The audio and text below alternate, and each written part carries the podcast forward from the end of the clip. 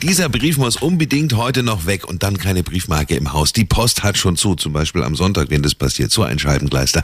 Aber es gibt einen kleinen Trick, wie das mit dem Wegschicken auch ohne Briefmarke klappt.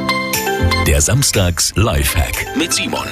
So schicken Sie einen Brief oder eine Postkarte auch ohne Briefmarke, nämlich einfach eine SMS mit dem Text Brief oder Postkarte an die Nummer 22122 schicken und mit der Antwort SMS bekommen Sie dann einen zwölfstelligen Code. Den schreiben Sie rechts oben auf den Brief oder die Postkarte, da wo sonst eigentlich die Briefmarke hinkommt und schon ist die Sendung frankiert und ab damit zum Briefkasten, denn die Post erkennt durch den Code, dass Sie das Porto bezahlt haben. Abgerechnet wird dann über Ihre Mobilfunkrechnung.